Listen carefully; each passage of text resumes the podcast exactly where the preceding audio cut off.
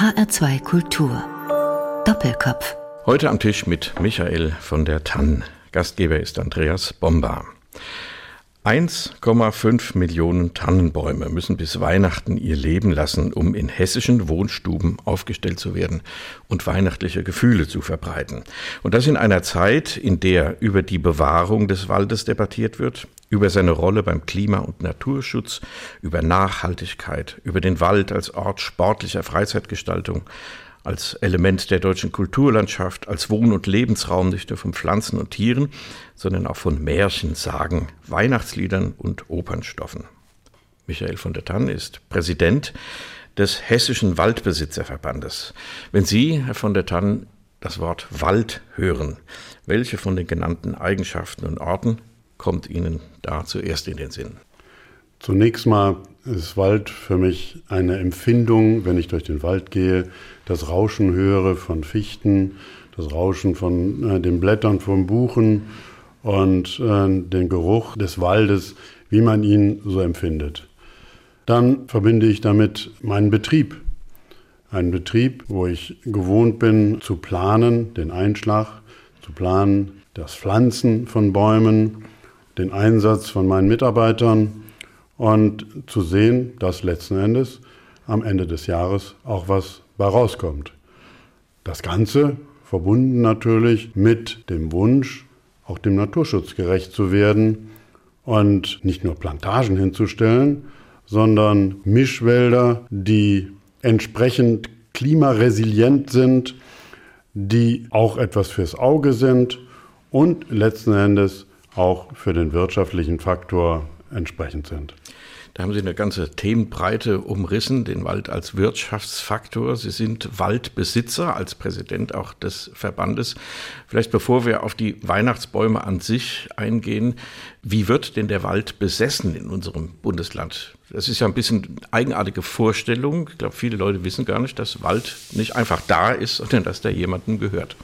Ja, das ist immer schwer vermittelbar, denn wenn man eine Wanderung durch das Hessenland macht mit seinem sehr hohen Anteil an Wald, wir haben 42 Prozent äh, Waldanteil in Hessen, dann merkt man gar nicht, dass man von Privatwald zu Kommunalwald und zu landeseigenem Wald geht, bis hin auch zu Kirchenwald. Jeder Einzelne ist für seinen eigenen Wald verantwortlich und versucht, das Beste daraus zu machen. So auch die Privatwaldbesitzer. Da hat man eine Planung am Anfang des Jahres und versucht, diese Planung dann entsprechend durchzusetzen. Kann es sein, dass die verschiedenen Besitzer verschiedene Interessen am Wald haben? Also Sie als Privatwaldbesitzer, Sie haben das gesagt, Sie möchten einen Ertrag haben, sprich einen finanziellen Ertrag. Das ist Ihr Beruf, Ihr Gewerbe. Ein Land, ein Bundesland, auch die Bundesrepublik Deutschland, auch eine Kommune, wie zum Beispiel Frankfurt, die einen großen zusammenhängenden Stadtwald besitzt, kann ja andere Interessen haben. Stichwort der Nachhaltigkeit, Ökologie oder was auch immer. Geht das auseinander? Sie haben da vollkommen recht, Herr Dr. Bomber. Das ist letzten Endes eine Eigentümerentscheidung, die Ziele zu setzen, wie ich mit meinem Wald umgehen will. Also im Extrem Naturschutz oder auf der ganz anderen Seite reine Betriebswirtschaft. Normalerweise trifft man sich in der Mitte. Zum Beispiel hat der öffentliche Wald eine Gemeinwohlverpflichtung, die die Privaten nicht haben.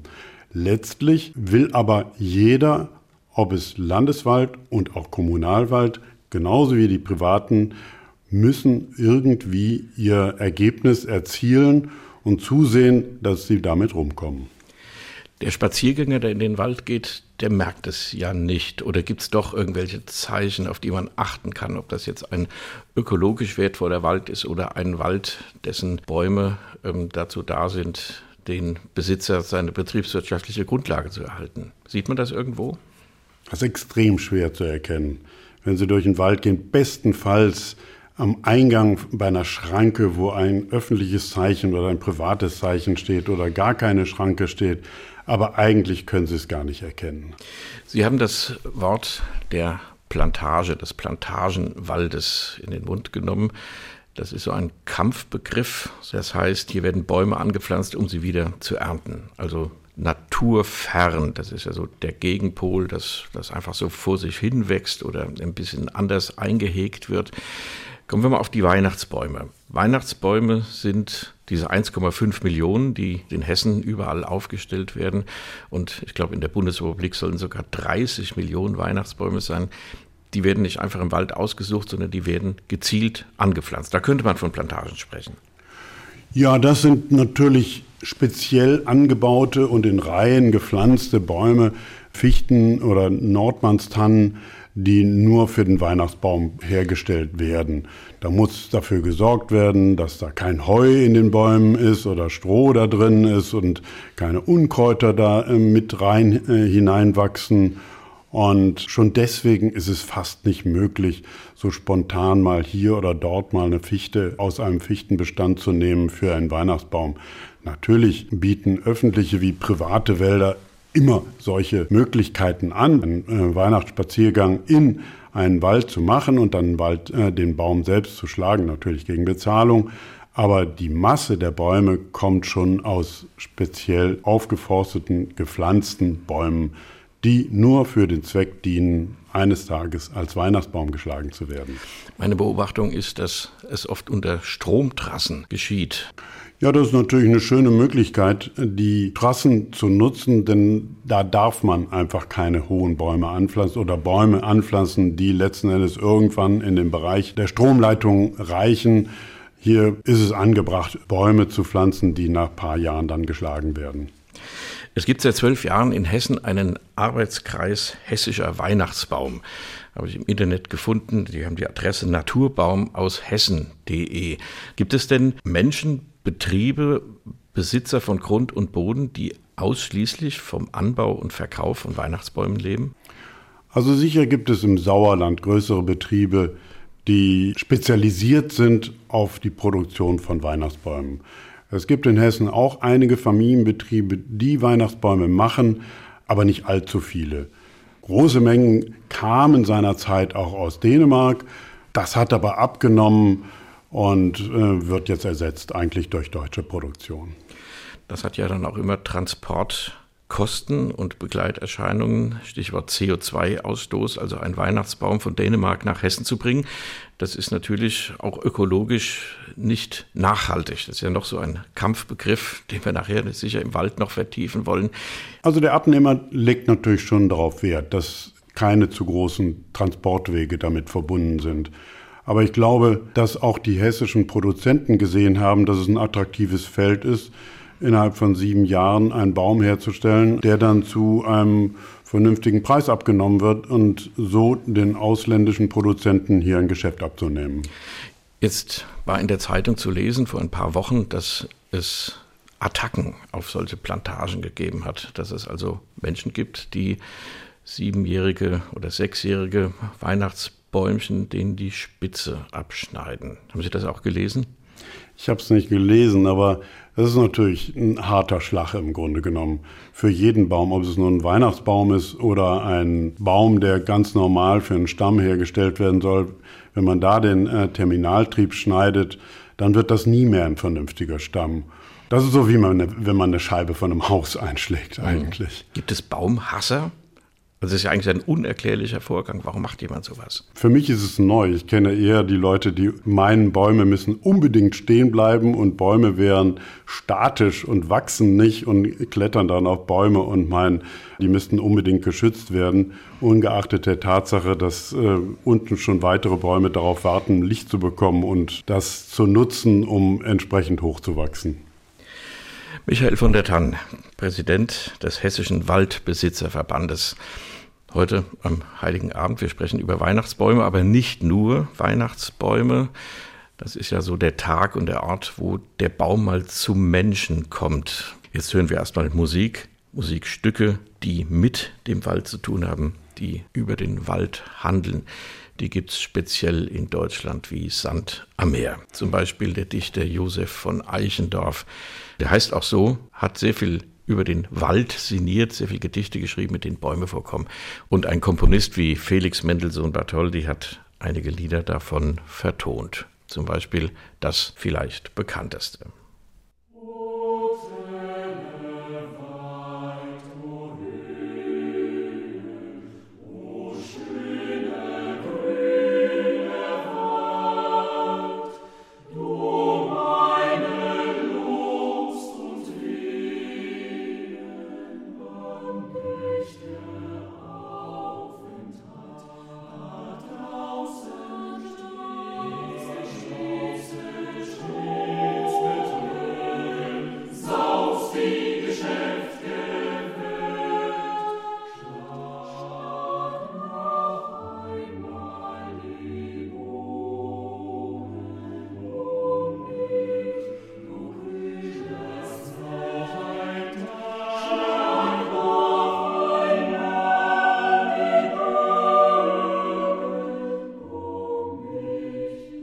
O Täler weit, o Höhen von Felix Mendelssohn Bartholdy, der Text von Josef von Eichendorff. Abschied vom Walde heißt der Titel dieses Gedichts und auch der Musik. Gesungen hat das Ensemble Vokalkonzert Dresden unter Leitung von Peter Kopp. Wo kommt das her, Herr von der Tann? Weihnachtsbäume in die Wohnstuben stellen. Eigentlich ein merkwürdiger Brauch. Gerade zum Weihnachtsfest. Weihnachten hat mit Bäumen eigentlich nichts zu tun. Also ich bin da auch nicht so perfekt drin und musste mich da so ein bisschen einlesen. Das erste, was ich zu diesem Thema gefunden habe, ist, dass äh, originellerweise die Römer zum Jahreswechsel die äh, Häuser mit Lorbeerzweigen begrenzt haben. Aber der eigentliche Weihnachtsbaum begann im 16. Jahrhundert. Und zwar mit 1527 mit einer Akte des Mainzer Herrschers in Stockstadt am Main. 1539 war dann der erste Weihnachtsbaum, der im Straßburger Münster aufgestellt wurde. Und dann übernahmen das die Zünfte und Vereine, immergrüne Bäumchen in die Zunfthäuser zu stellen. Habe ich auch nicht gewusst. Und 1611 schmückte dann erstmals die Herzogin Dorothea Sibylle von Schlesien den ersten Weihnachtsbaum mit Kerzen. Und dann nahm diese Entwicklung ihren Lauf im 18. Jahrhundert, dann anschließend mit Goethe und Schiller.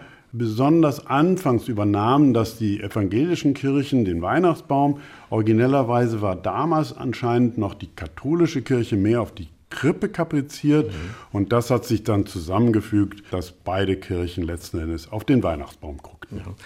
Das ist an sich eine interessante Geschichte, wenn wir mal volkstümliche Weihnachtsbilder uns anschauen, auch Weihnachtslieder, die großenteils aus dem 19. Jahrhundert kommen. Da spielt ja plötzlich Alpenländisches eine große Rolle. Also eine verschneite Berglandschaft, wo auch Wald vorkommt. Da gucken dann vielleicht ein paar Tiere gibt es ja auch Lieder entsprechende von Rehen mit roten Nasen und Hirschen und was weiß ich, von dem Weihnachtsmann, der mit einem Hirsch bespannten Schlitten da vorfährt, dann eine Hütte, die gemütlich ist, drin brennt ein Kaminfeuer, ganz eigenartiges Bild, was mit dem christlichen, dem biblischen Weihnachten der Geburtsgeschichte in Bethlehem eigentlich nichts zu tun hat, denn da war es ja nicht unbedingt kalt.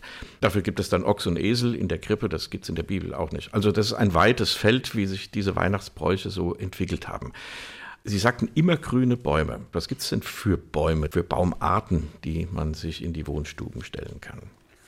Also nochmal zurück zu der Krippe.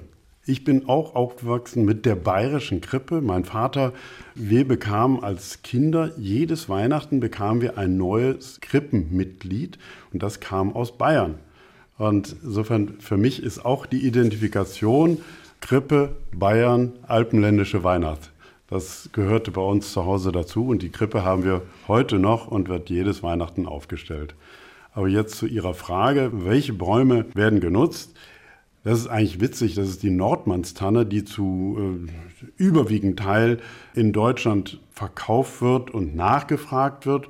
Originellerweise kommt die gar nicht mal aus Deutschland, denn ähm, die Samen werden in Georgien gesammelt von speziellen Samensammlern und werden dann hier ausgesät und verjüngt und angepflanzt. Das ist die beliebteste Tanne eigentlich.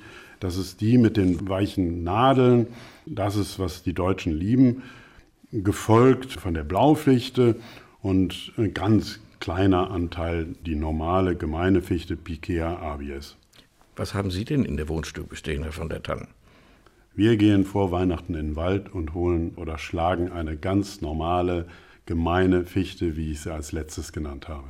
Man sagt, dass sogar vor dem Kanzleramt in Berlin eine, jetzt hätte ich fast gesagt, Tanne steht oder im Kanzleramt, weiß ich nicht, vielleicht gibt es da auch mehrere in den einzelnen Stuben, die sogenannten Dienstweihnachtsbäume, die man ja auch braucht. Da steht aber keine Tanne, sondern eine Rotfichte oder irgendwas anderes. Wissen Sie da Näheres? Die Waldbesitzer schenken jedes Jahr dem Kanzleramt einen Weihnachtsbaum. Wobei dieses Jahr bin ich echt überfragt, was für eine Sorte es ist. Der Weihnachtsbaum kommt jedes Jahr aus einem anderen Bundesland. Nächstes Jahr wird das Hessen sein. Das ist immer ein sehr netter Anlass, wo die Kanzlerin dabei ist und das sehr würdigt und sehr dankbar ist dafür. Wir haben dann die Möglichkeit, noch mit ihr ein paar Sätze zu wechseln und es gibt ein Glas Wein und dann geht man wieder nach Hause. Zugleich haben wir aber auch eine Tradition aufgebaut, der Staatskanzlei in Wiesbaden einen Baum zu schenken. Also ob es nun Koch oder Ministerpräsident Bouffier ist, die seit vielen Jahren äh, von uns Weihnachtsbäume bekommen, so dieses Jahr auch wieder. In dem Fall schenken wir eine, immer eine Nordmannstanne. Ein wunderschöner Baum, der davor steht und übergeben wird, gefolgt mit ein paar Gesprächen, die wir dann, Fachgesprächen, die wir in der Staatskanzlei führen und äh, die bis Anfang Januar da im schönsten Licht erscheint. Da könnte man ja fast denken, dass das auch eine Möglichkeit ist, etwas Lobbyarbeit zu betreiben für Sie, die Waldbesitzer. Denn Sie haben sie nötig, die Lobbyarbeit, da kommen wir gleich drauf. Es steht ja nicht gut um den Wald. Die Waldzustandsberichte, die jährlich veröffentlicht werden, die sprechen ja eine deutliche Sprache. Ist das dann einfach eine Gefälligkeit, dass Sie das tun, damit es der Ministerpräsident auch schön gemütlich hat beim Regieren? Oder wird da schon die eine oder andere Forderung sanft vorgetragen? Sie haben vollkommen recht, Herr Dr. Bomber. Das wird äh, für Gespräche genutzt und im übertragenen Sinne hängt an jedem Ast ein kleiner Wunsch von uns. Die werden dann auch entsprechend besprochen. Da ist dann natürlich ein Mitarbeiter aus dem Umweltministerium dabei, der entsprechend da, äh, falls der Ministerpräsident die Fragen nicht beantworten kann, ihm sekundieren kann. Und äh, da werden dann die jeweiligen Probleme des Jahres besprochen. Was ist denn das Hauptproblem dieses zu Ende gehenden Jahres? Ja, wir schließen dieses Jahr wieder mit einem Sommer, der extrem trocken und heiß war. Genauso wie das letzte Jahr. Und wir haben Schäden bei der Fichte, wie wir sie in den letzten 50 Jahren noch nicht gehabt haben. Das ist leider nicht nur bei der Fichte, sondern auch bei der Buche und vielen anderen Baumarten. Und vor dem Hintergrund stehen viele Waldbesitzer vor einem regelrechten Chaos und wissen gar nicht, wie sie damit umgehen sollen. Denn vor dem Mengendruck, der sich jetzt abzeichnet auf dem Markt, sind die Preise ins Uferlose gesunken und die Aufarbeitungskosten werden nicht mehr gedeckt von den Erlösen, die man mit dem Baum erzielt. Also es gibt einfach zu viel Holz auf dem Markt, jeglicher Qualität, jeglicher Art, weil die Bäume umgefallen sind, weil sie krank sind, weil sie gefällt werden müssen. Und dann kann man vom Ertrag nicht mehr wirtschaften. So verstehe ich das. Es fängt damit an, dass sie nicht mehr kostendeckend schlagen können. Aber was machen sie dann? Sie müssen dann Pflanzen für ein Geld, was sie normalerweise aus dem Erlös generiert haben und womit wollen Sie das bezahlen? Und deswegen bitten wir um öffentliche Hilfen, ob es vom Land oder vom Bund ist, aber das ist einfach erforderlich. Vor den genannten Problemen stehen alle Waldbesitzer, nicht nur die privaten, sondern natürlich auch die öffentlichen und die kommunalen und der Landeswald, eben vielleicht mit anderen Zielen, an denen die sich ausrichten, aber im Grunde haben alle das gleiche Problem. So viel haben wir jetzt gelernt von Ihnen, Herr von der Tann. Jetzt machen wir wieder Musik. Chuck Livell hat einen Song geschrieben. Das ist ein Musiker, ein Sänger, ein Pianist, der auch bei den Rolling Stones mitspielt, mit Eric Clapton Tourneen gemacht hat. Also eine große Nummer, vor allem in Amerika, wo er herkommt. Back to the Woods heißt der Titel. Und das Besondere ist, dass dieser Musiker auch Waldbesitzer ist, also auch Forstwirtschaft betreibt. Sie kennen ihn. Ja, wir haben durch Zufall mal von den Waldbesitzern oder die Waldbesitzer haben ihn mal durch Zufall kennengelernt. Er ist ein großartiger Mensch, ein wunderbarer Musiker, spielt toll Keyboard und begleitet als solcher äh, die Stones auf ihren Konzerten und macht auch eigene Konzerte.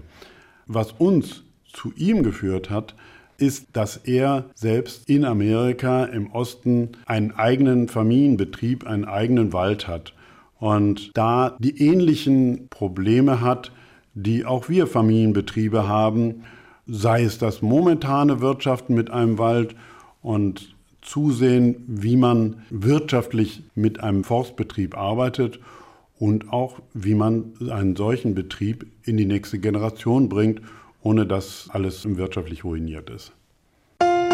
making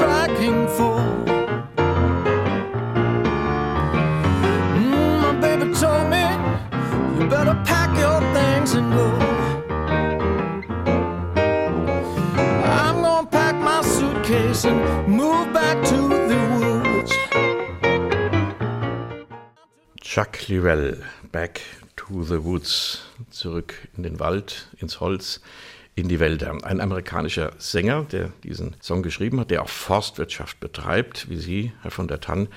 Sie kennen ihn, Sie haben ihn auch zu Konzerten schon eingeladen und ihn gehört. Machen wir mal eine Klammer. Amerika. Wie ist es denn da mit dem Wald? Wem gehört da der Wald? Ist das so wie bei uns? Ja, da bin ich jetzt nicht so bewandert. Da gibt es je nach Lage sehr viel Staatswald, es gibt sehr viel Privatwald, es gibt große Gesellschaften, die Wald haben. Aber was interessant ist, äh, wir waren letztes Jahr mit dem Forstverein in Amerika und man kann sich gar nicht vorstellen, wenn man heute so den Wald in Amerika sieht, sagt man, alles natürlicher Wald.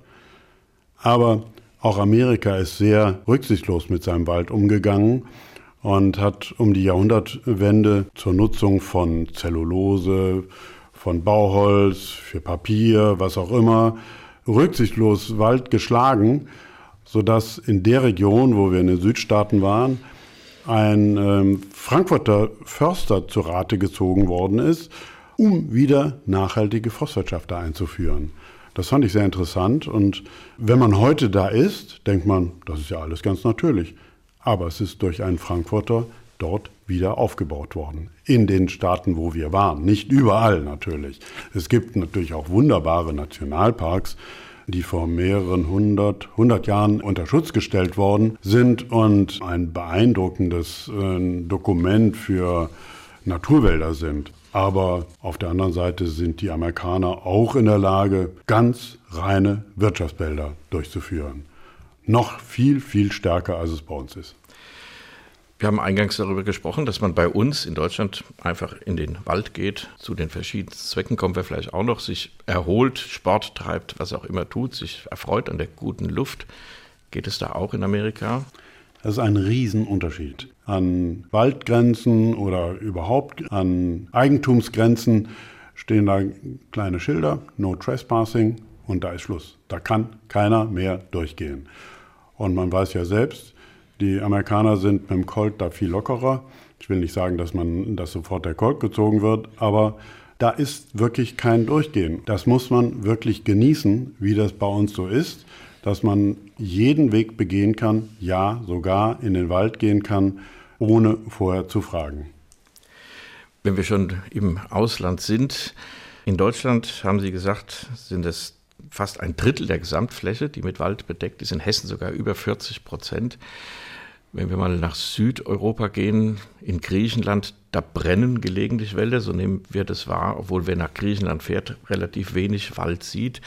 Dann gibt es Italien, Spanien, also die ohnehin schon warmen Regionen, wo es zum Teil gar keinen Wald gibt. Woran liegt das? Ja, das ist menschengemacht leider. Ob es nun ähm, für irgendwelche Galeeren, für irgendwelche sonstigen Schiffe oder auch für industrielle Zwecke genutzt worden ist. Alle diese Länder waren mal bewaldet. Da ist man halt hingegangen, hat den Wald geschlagen und nichts dafür getan, dann wieder aufzuforsten. Auch in England, auch England selbst war mal bewaldet und äh, wir wissen, dass England äh, sehr viele stolze Flotten hatten und die mussten ja aus irgendwas gebaut werden. Äh, dafür wurden die Wälder geschlagen. Heute versucht man krampfhaft wieder Programme auf die Beine zu stellen, Wälder wieder aufzuforsten, aber das ist nicht so ohne weiteres. Jetzt machen wir mal einen Ausflug ins Erzgebirge. Es gibt in Annaberg-Buchholz, einer wunderbaren Kirche, einen Altar, einen Bergmannsaltar, auf dem man sieht, wie dort seit dem späten 15. Jahrhundert nach Gold und Silber, vor allem Silber und sonstigen Metallen gesucht wurde. Es wurde auch gefunden. Da sind fast keine Bäume mehr zu sehen. Die Gegend ist radikal abgeholzt, weil man dann zur Verarbeitung der gefundenen Mineralien eben Hitze brauchte und die Hölzer verfeuert hat. Gegen Ende des 18. Jahrhunderts war es so weit, dass es keinen Wald dort mehr gab. Und so gründete der sächsische König Ich komme drauf, weil wir vorhin eine Gruppe aus Dresden hatten hier im Programm die Forstanstalt, so heißt das, glaube ich, in Tarant. Das war die erste ihrer Art in Deutschland und dort wurde, so habe ich gelesen, der Begriff der Nachhaltigkeit erfunden. Also was Sie jetzt von den Südländern oder von England beschrieben haben, das hat man um die Zeit, um 1800, also Beginn des 19. Jahrhunderts, dort anders gemacht. Man hat sich also mit dem Wald beschäftigt. Und was heißt das eigentlich? Nachhaltigkeit für den Wald und dann auch für Sie als Waldbesitzer, Herr von der Tann. Ja, das ist eine Historie, die uns gar nicht mehr so präsent ist. Damals wurde Glas, wurde Salz, wurde Stahl mithilfe von der Hitze aus Holz oder Holzkohle hergestellt. Und entsprechend wurden die auch bei uns in Deutschland die Wälder devastiert. Irgendwann stand man in der Situation und sagte, da wächst ja nichts nach. Und wie gehen wir damit um? Und hier ist Handlungsbedarf.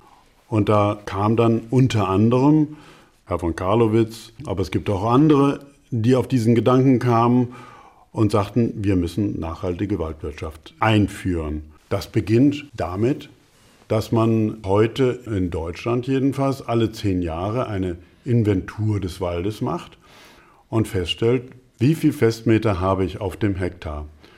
Ausgehend davon weiß ich dann, wenn ich nächsten Jahr, äh, zehn Jahre wieder eine Planung mache oder eine Inventur mache, ach, ich habe ja so und so viel mehr. Das heißt, ich habe einen Zuwachs von so und so viel. Jetzt weiß ich, ich kann den Zuwachs entnehmen und gehe nicht zu Lasten des Status quo, je nachdem, wie hoch ich den Status quo ansetzen will. So kam dann der Begriff der Nachhaltigkeit, dass ich nicht zu Lasten des Bestandes entnehme. Und wenn man neu aufforstet, dann hat man die Wahl zwischen verschiedenen Bäumen. Also da gibt es verschiedene Holzarten, die verschiedenen Anforderungen ähm, entsprechen. Man macht aus Holz Möbel zum Beispiel oder man macht Brennholz, verschiedene Anwendungen halt. Die wachsen unterschiedlich lang, die werden unterschiedlich hoch. Und das ist dann auch ein Auswahlkriterium. Und natürlich auch die Hitzeresistenz, wenn es immer wärmer wird. Also bei der Planung gehe ich zunächst mal davon aus, was habe ich für einen Boden, was habe ich für einen Niederschlag, was habe ich für ein Klima. Und dann entscheide ich mich, ob ich Buche, Fichte, Douglasie, Eiche oder Kiefer pflanze. Diese Parameter sind einfach vorgegeben. Und ich kann dann nicht sagen, ich mache etwas anderes, was vielleicht schneller wächst, oder ich mache was anderes, was mir ein äh, schöneres Holz bietet. Ich muss von den natürlichen Gegebenheiten ausgehen und äh, sehe dann zu, was für ein Forst ich aufbaue. Aber wenn Sie einen Baum pflanzen, bei den Weihnachtsbäumen sind wir bei sechs, sieben, acht Jahren, die werden aber nur einen Meter hoch oder einen Meter zwanzig oder einen Meter fünfzig vielleicht.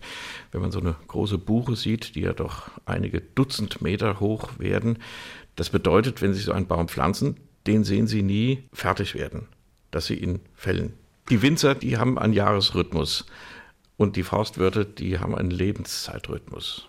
Das ist richtig. Ich pflanze sozusagen für meinen Sohn oder gegebenenfalls sogar für einen Enkelsohn.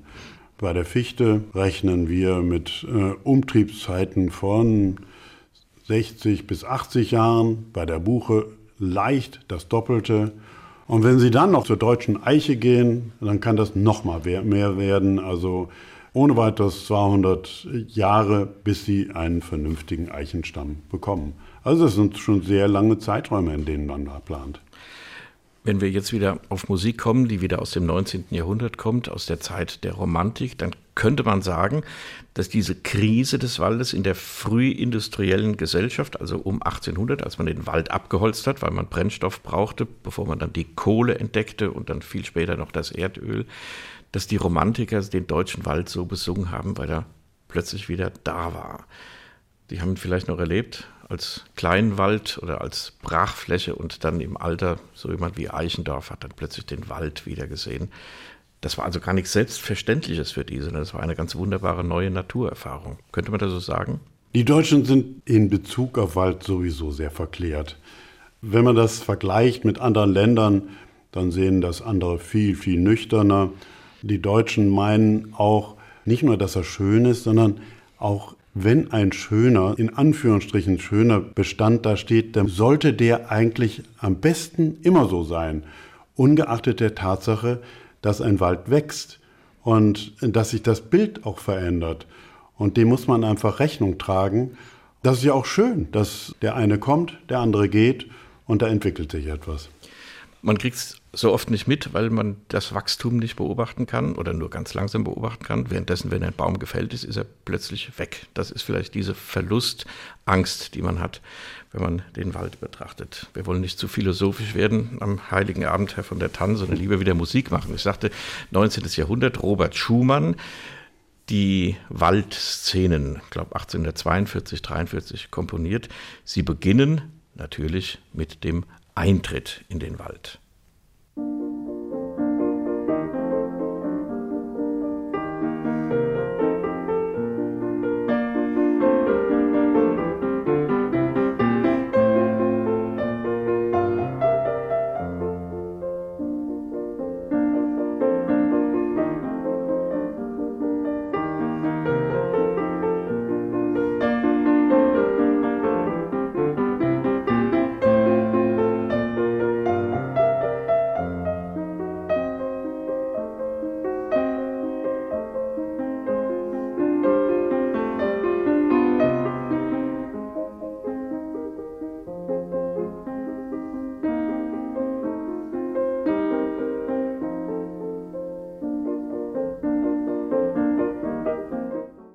der Eintritt in den Wald und anschließend Jäger auf der Lauer.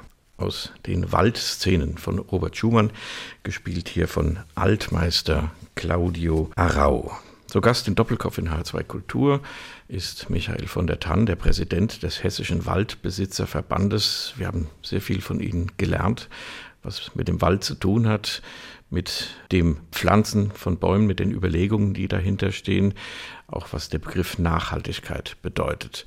Und die Deutschen und der Wald. Das geht schon bei Tacitus los in der Germania, wo Tacitus das Land beschreibt als von schrecklichen Wäldern und Sümpfen bedeckt. Also der Römer, der keinen Wald mehr kannte, weil die alles in die Schiffe verbaut hatten, ähm, hat sich da etwas erzählen lassen, was vielleicht zur damaligen Zeit auch zutraf.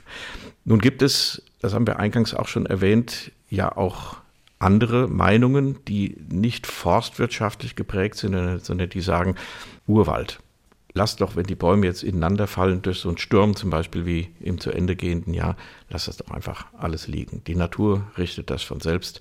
Also geht weg von dem Profitdenken, um das mal kritisch zu sagen, sondern lasst den Wald, wie er ist. Auch das ist nachhaltig. Was sagen Sie zu diesen Argumenten? Das ist ein Wunsch von einer bestimmten Bevölkerungsgruppe, dem man Rechnung tragen kann. Und wenn wir sehen, wie viele Naturwaldreservate, Nationalparks, Naturschutzgebiete es mittlerweile gibt, dann sieht man ja auch, dass das durchaus praktiziert wird. Aber wenn ich das jetzt projiziere auf die jetzigen Schäden, die wir in den letzten zwei Jahren gehabt haben, dann ist es aus meiner Sicht nicht zu verantworten, diese Flächen einfach stillzulegen oder gar nichts zu machen. Sicher ist es in manchen Fällen so, dass sich da wunderbare neue Wälder bilden. Durch Aussamen von den Beständen, die da drumherum sind. Es kann aber genauso äh, passieren, dass sie da riesige Brombeer- oder Himbeerhecken äh, bekommen und sich überhaupt kein Wald bildet, sondern nur irgendwelche Hecken oder Büsche, die aber nie Holz produzieren werden. Und letzten Endes ist das ja das, was wir brauchen. Und trotz unserer Situation, dass wir sehr viel Wald haben in Deutschland, importieren wir immer noch sehr viel Holz. Und das sollte ja eigentlich nicht sein. Aus Gründen eben der Nachhaltigkeit und des CO2-Verbrauchs. Der Wald ist ein CO2-Speicher, ist das richtig? Durch das Holz, was CO2 aufnimmt und wieder von sich gibt, wenn es verbrannt wird. Ist das eigentlich sinnvoll, Holz zu verbrennen im Sinne dieser Nachhaltigkeit? Also im Überwiegenden wird ja Holz entweder im Dachstuhl verbaut, in Möbeln, es geht ins Papier oder in die Spanplatte und zu einem kleinen Teil wird es verbrannt. Es wird versucht, die sogenannte Kaskadennutzung einzubringen, also zunächst mal das Holz als Material und wenn das nicht mehr möglich ist, dann zu verbrennen. Das ist nicht immer so ganz leicht, aber letzten Endes ist es ja so, auch wenn ich es verbrenne, im selben Zuge, wie ich verbrenne, wächst da wieder Holz nach und bindet auch wieder CO2. Insofern ist es neutral. Und ein anderer Umweltschutzaspekt ist die Energieerzeugung. Nicht durch Verbrennen von Holz, was ja auch Hitze und Wärme erzeugt, sondern durch das Aufstellen von Windrädern im Wald. Auch das ist ein heiß umstrittenes Thema. Die urbanen Eliten verlangen, dass Energie auf dem Land erzeugt wird durch Windräder, durch Solarfelder, hauptsächlich also regenerierbare Energien, wie man sagt die Bewohner auf dem Land, die wollen das nicht unbedingt, weil es nicht besonders schön ist und vor allem, wenn es in den Wald aufgestellt wird, da müssen Schneisen geschlagen werden, das muss auf und wieder abgebaut werden. Ähm, das ist auch nicht unbedingt für den Schutz des Waldes gut. So könnte man denken, Herr von der Tann. Wie ist Ihre Meinung, wie ist Ihre Stellung zu diesem Problem? Wir tun uns natürlich schwer, wir Deutschen, Dinge zu realisieren, die wir eigentlich wollen. Wir wollen eine nachhaltige Energiepolitik und wenn es zum Schwur kommt, wollen wir das Windrad nicht haben. Wir müssen eigentlich den Strom von der Ostsee, von den Windrädern nach Süden transportieren, aber wir wollen die Stromtrasse nicht haben, auch wenn sie in der Erde mittlerweile verlegt wird. Tatsache ist bei den Wäldern, dass die Wälder meistens auf den Bergen sind. Die Wälder in den Tälern sind vor vielen hundert Jahren gerodet worden und in den Bergen sind sie geblieben und auf den Bergen weht der Wind. Und das sind optimale Standorte für Windräder. Insofern kann ich die Eigentümer von hierfür geeigneten Flächen durchaus verstehen, wenn sie hier Windmühlen installieren und wenn sie mal sehen, die Fläche, die ein Windrad braucht oder der Fuß für ein Windrad ist wirklich nicht sehr groß. Es ist äh, weniger als ein Hektar, 0,3 oder 4 Hektar, die benötigt werden hierfür. Natürlich müssen die Straßen äh, stabil sein, damit die ganzen Materialien transportiert werden. Aber irgendwelche Konsequenzen müssen wir aus unserer Energiepolitik schon ziehen. Und das ist eine. Sie sind in der Rhön zu Hause. Haben Sie Windräder in Ihrem Wald stehen? Wir sind hier Biosphärenreservat. Und ohne dass ich das beeinflussen kann, will das Prädikat Biosphärenreservat keine Windräder haben. Ich enthalte mich hier der Stimme, ob es gut ist oder schlecht, aber so ist es einfach. Eine andere Frage ist der Wald als wie heißt es so schön, Sport- und Freizeitarena für gestresste Großstädter. Also die Mountainbiker, die durch den Wald brettern. Die Jogger, das geht ja noch, aber da geht es wirklich quer durch die Pampa. Ist es sinnvoll, vernünftig, Gesundheit gegen Nachhaltigkeit, gegen Umweltschutz. Der Wald soll dem Menschen dienen. Also durch Wald spazieren zu gehen und zu joggen ist was Wunderbares, mache ich auch. Ich wandere auch, ich jogge durch den Wald und äh, wenn nötig fahre ich auch mit dem Fahrrad durch den Wald, das ist auch gut. Nur was nicht sein muss, ist, dass man kreuz und quer durch den Wald mit dem Fahrrad fährt. Das fing vor ein paar Jahren an. Das ist A nicht genehmigt und da muss man auch um Verständnis bitten, dass es nicht überall alles möglich ist. Es gibt genügend wunderbare Waldwege, ob sie steil oder eben sind und wo man Sport auch mit dem Fahrrad machen kann. Werden da Maßnahmen ergriffen, um das zu steuern? Was kann ein Waldbesitzer tun? Anfangs stießen wir nicht unbedingt auf positive Resonanz bei der Bitte, hier das Ganze zu begrenzen. Dann äh, ist von der Umweltministerin ein äh, runder Tisch dazu eingeladen worden von allen Beteiligten und da ist dann wirklich ein Konsens erzielt worden und äh, ich glaube, alle Beteiligten können damit jetzt leben. Durch Weihnachtsbaumplantagen brettern, glaube ich, keine Mountainbiker. Dazu stehen die Bäume zu sehr in Reihe und Glied. Das ist zu langweilig, vermutlich. Jetzt kommt noch ein ganz schlimmes Thema. Der Plastik-Weihnachtsbaum. Das kennt man aus, nicht nur aus Amerika. Er ist praktisch. Man holt ihn aus einem Karton, aus einer Kiste, klappt die Seiten auf, die Äste, die Zweige. Kerzen sind schon drauf, man muss nur den Stecker in die Steckdose tun, schon leuchtet er. Können Sie das irgendwo nachvollziehen? Aus meiner Sicht ist es natürlich ein absolutes No-Go. A wird er über weite Strecken her hertransportiert und dann noch dazu aus Plastik. Also äh, ich möchte nicht ausrechnen, wie da der ökologische Footprint ist seinen Weihnachtsbaum aufzustellen, auch wenn ich ihn von mir aus zehn Jahre wieder benutzen kann. Aber ähm, für mich zählt ein natürlicher Weihnachtsbaum bestimmt nicht ein Plastikweihnachtsbaum. Man findet ja vieles im Internet, Herr von der Tann, zum Beispiel auch die Prozentzahl. Wie viel Prozent der Deutschen einen Plastikweihnachtsbaum aufstellen? Wissen Sie das? Ja, nein, ich weiß es gar nicht. Tut mir leid. 13 Prozent. Ach ja. Also jeder siebeneinhalbte hat einen Plastikweihnachtsbaum. Jetzt plädieren Sie doch, Herr von der Tann, am Schluss unserer Sendung Doppelkopf in H2 Kultur, während zu Hause vielleicht die Weihnachtsbäume gerade geschmückt werden, für den naturnahen Weihnachtsbaum. Was macht ihn so wertvoll? Es ist etwas Lebendes. Er ist natürlich gewachsen, also nicht so ideal wie der Plastikbaum. Man sieht ihm an, dass er von draußen kommt. Natürlich versucht der Produzent, ihn gerade zu produzieren mit den entsprechenden Ästen, die stufig sind. Man sieht ihm einfach an, dass er aus dem Wald kommt und ich finde ihn einfach viel schöner. Mit Naturkerzen oder LEDs? Mit Naturkerzen.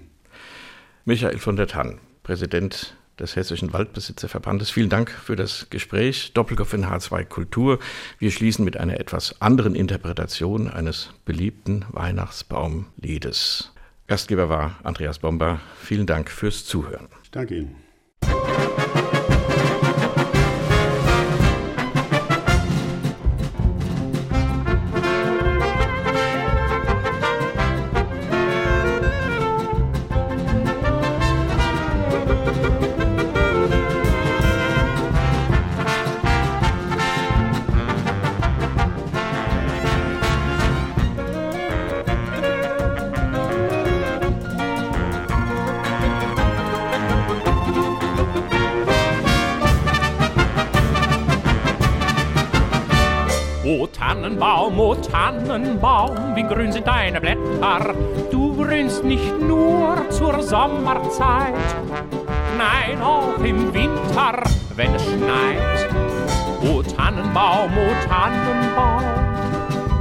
Grün sind deine Blätter.